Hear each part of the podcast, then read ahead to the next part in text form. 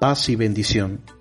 El día de hoy el Evangelio de San Lucas nos narra el envío de los apóstoles a predicar el reino de Dios, a hacer curaciones y expulsar demonios, pasaje que viene justo después de grandes acontecimientos como la tempestad calmada cuando iban sobre la barca, la curación del endemoniado, así como del hemorroísa y la resurrección de la hija de Jairo, signos donde el Señor Jesús muestra que Él es el Mesías, pues solo Dios puede obrar tales prodigios. Es aquí donde viene la parte central del relato evangélico.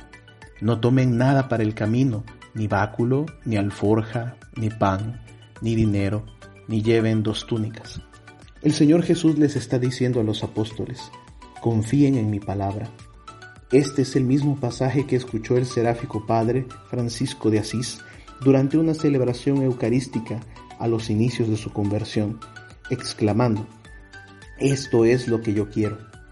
San Francisco le creyó al Señor, entendió que no hacía falta nada más que Dios que llenaba su corazón de una alegría deliciosa y que era el mismo Padre quien iría delante de él acompañando sus pasos, pues como nos dice la primera lectura tomada del libro de los Proverbios, toda la palabra de Dios es acrisolada, es el escudo de quien en él confía. Y el pobrecillo de Asís hizo de la palabra su alimento, su escudo y su fortaleza hasta el punto en que se le considera un evangelio viviente.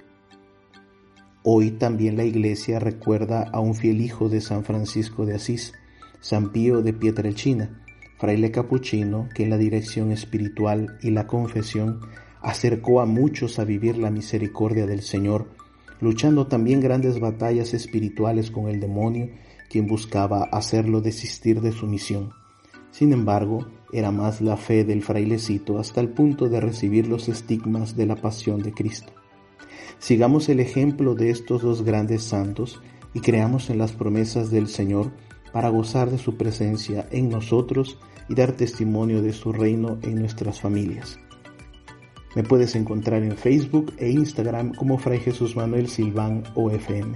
Hasta la próxima.